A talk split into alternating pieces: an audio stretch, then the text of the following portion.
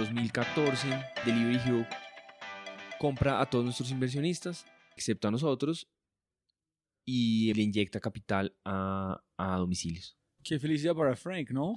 Entonces, para todos fue increíble porque Wow, todos, digamos que, claro, o sea, en este momento esto estaba muy nuevo, tener un caso de éxito, eh, pues para, para nuestros inversionistas era supremamente importante. Digamos que, que siempre creíamos que si hacíamos algo así iba a ayudar mucho al ecosistema, o sea, tener inversionistas que hayan sacado su plata y hayan hecho plata Van a invertir en otros van a emprendedores. invertir en otros emprendedores. Eso tal cual fue lo que pasó. Hoy, hoy, hoy digamos que varios de ellos eh, invierten activamente en, en esto. Y bueno, entonces todos felices de vender. Había pasado una cantidad de tiempo importante. Era muy riesgoso, obviamente, también. Eh, entonces, pues fue, fue, fue un muy buen momento. Y ahí empieza nuestra historia con Delivery Hero, que, que básicamente es compartimos la misma visión, vamos a tratar de ser eh, lo- los más grandes de, de una parte de Latinoamérica porque, porque en, en ese mismo tren se montó Pedidos Ya.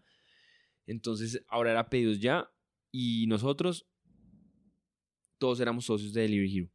Pedidos Ya también fue, entonces Ellos tienen la misma como contrato, compraron todos sus inversionistas, pero Sí, ya siguen con su cual. inversión de la empresa. tal cual. Y entonces el sueño era crezcamos en nuestros mercados, dominemos estos mercados y nos vamos y eventualmente pues vamos a hacer una IPO. Eh, entonces nos básicamente lo que nos dedicamos es 100% a, a ejecutar, 100% a ganar estos mercados y ahí pasan dos años y medio, tres años más o menos, tres años y en el 2017 decidí, pues se decide hacer, hacer IPO de Delivery Hero Delivery Hero, decidieron Ajá. hacer IPO de todas las empresas. de todas las, digamos, de- de- De, de- ellos, pero con su... sí, al final eh, siempre el plan era, bueno, el, el día que hagamos una IPO, lo que hacemos es que todos los emprendedores tienen que trabajar en sus regiones para, para, para ser los número uno. Y luego cuando hagamos IPO, pues nos unimos todos bajo Delivery Hero. O sea, porque en ese momento los emprendedores todos éramos dueños de, nuestras compañías y nuestro inversionista mayoritario era, era Delivery Hero. Entonces, sí, yo entiendo, Miguel, es la forma que cambiaron después de Delivery Hero es menos de buscar plata, recibir plata, en ejecutarlo como quieras. Tuviste todo el capital en el mundo, solamente es justificar cuánto necesitas para qué. So, tuviste como un papá en un sentido que es dueño de la plata. Sí, con la misma visión. Vamos a ganar. O sea, nosotros dijimos, ¿para qué quieren la plata? Nosotros para ganar y seguir expandiéndonos. So, y ellos, necesito cuatro yo- millones yo por plata este. exactamente para eso. So, necesitamos 4 millones por este. Ujú. ¿Cuánto? ¿Por qué? Porque listo, aquí es la plata. Sí. Ok. Y cuando para hacer IPO, la idea fue al final ven- comprar sus acciones, comprar las acciones de pedidos ya, pero todo van para la misma empresa. Son no más un brazo, es, el nombre, pero es la misma empresa. Sí, entonces tú, tú, lo que cambiaba, digamos, estructuralmente es que nos uníamos todos bajo el mismo, la misma empresa, que ya no era domicilios o pedidos ya, sino Delivery Hero. Entonces, ahora todos nos volvíamos accionistas de Delivery Hero en vez de ser dueños de nuestras propias empresas locales. Eso era lo que significaba, digamos, para nosotros em, este momento. So, gan- so no ganaste plata cuando fue IPO, solamente ganaste acciones en Delivery Hero. tú, digamos que ahí, ahí la historia es, es, es interesante y es que en ese momento nosotros teníamos dos opciones, o venderle todo a Delivery Hero, ¿cierto? Después del IPO, o quedarnos de socios de Delivery Hero. Igual con pedidos ya, la misma opción. Igual. Ok. sí. Nosotros, digamos que eh, veíamos el mundo ya más o menos en el 2017, veíamos el mundo diferente. Vendemos. Yo personalmente, eh, mi último día de trabajo fue el IPO de Delivery Hero. Entonces vamos, nos vamos a Alemania, hacemos IPO, la cosa más loca del mundo, la experiencia más impresionante. Cuéntame cómo, no puedo cómo pasa sobre este, para terminar la historia de domicilio. ¿Cómo fue la experiencia? Es, ¿Tú eres la- el primer colombiano a hacer como IPO en otro país o IPO? Sí, sí, sí. Entonces es, sí, digamos que domicilios.com junto, junto a Delivery Hero es la, es la primera empresa que, sí, los primeros colombianos que están en Frankfurt haciendo una IPO Y este foto en la pared, ¿quién son las tres personas con- o los dos son otros? mis socios, José y Pablo. Pablo es a la Eh, izquierda. Sí, y abajo estamos Niklas, está Nefsat.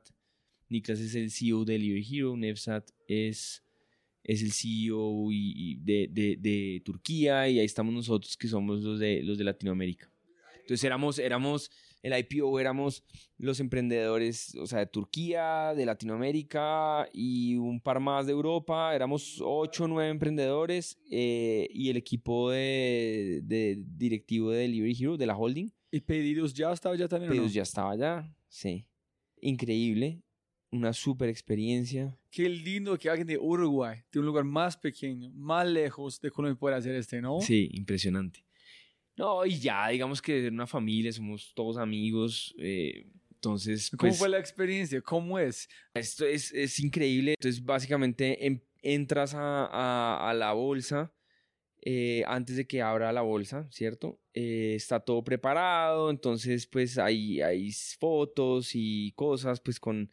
En Frankfurt pues está también hay como un, un, un toro.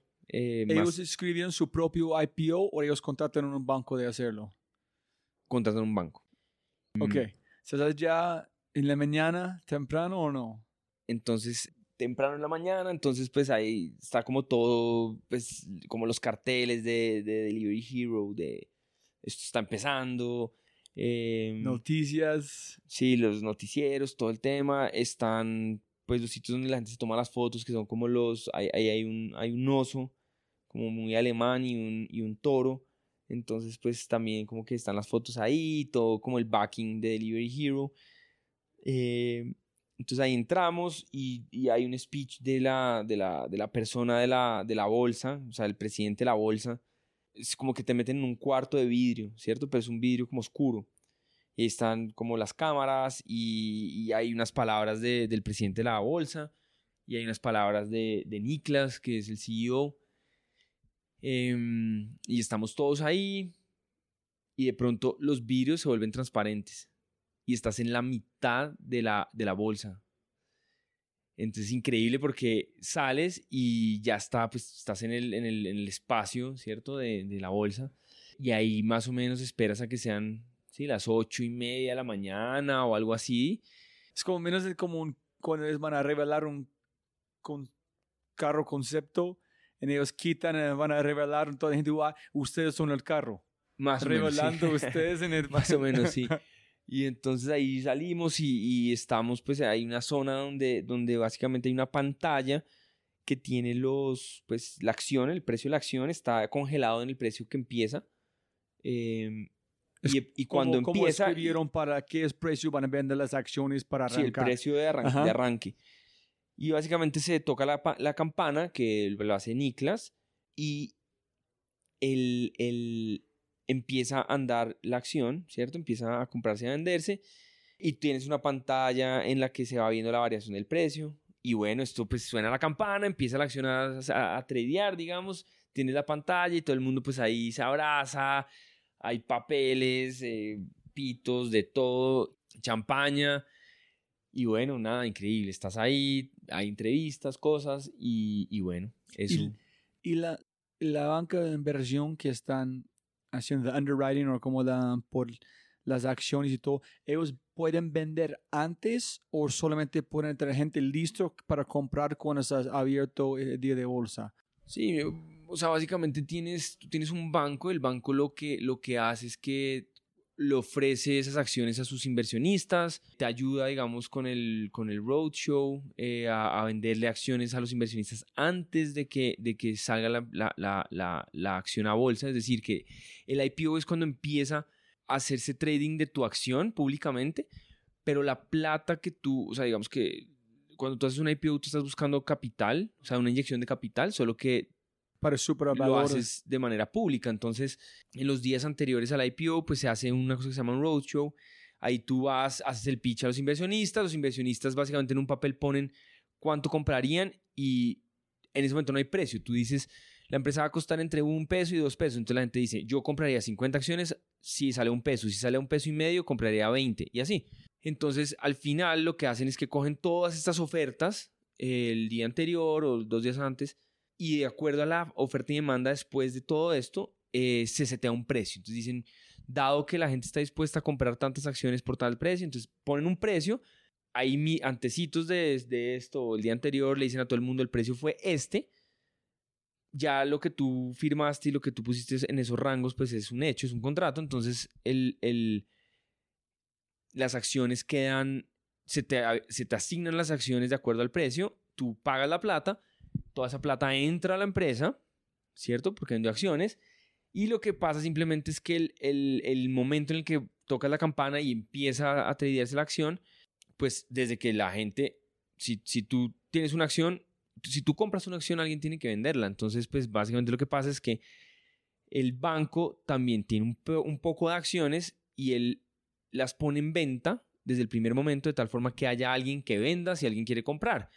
Eso se llama como el, el, market maker. Y entonces pues, em, empieza la acción. Ya la gente que compró acciones antecitos del IPO, pues digamos el día antes, son otro tipo de inversionistas a los que fuiste y hiciste el pitch y todo pero ya el día del IPO ya se puede meter cualquier persona en sus plataformas y cualquier trader o cualquier cosa y compra acciones y ahí empieza como a, hacerse como ese, al principio necesitas ese market maker que, que, que, cree liquidez para que haya alguien que venda acciones, porque pronto pues si no, no habría acciones para comprar, porque muchos de esos eh, personas que invirtieron el día anterior pues no quieren salir al otro día y así empieza a, a volverse líquida la acción. En ese es como cuando estamos hablando que Uber con 20 underwriters, la gente que van a perder con esas acciones, con la gente se compran después de la suena la campana. Claro, o sea, una, una, cosa que está pasando hoy en día es que ya no es un underwriter, sino son 20, cada uno vale 50 millones de dólares o algo de ese estilo, y pues tienes 20 bancos empujándole a sus inversionistas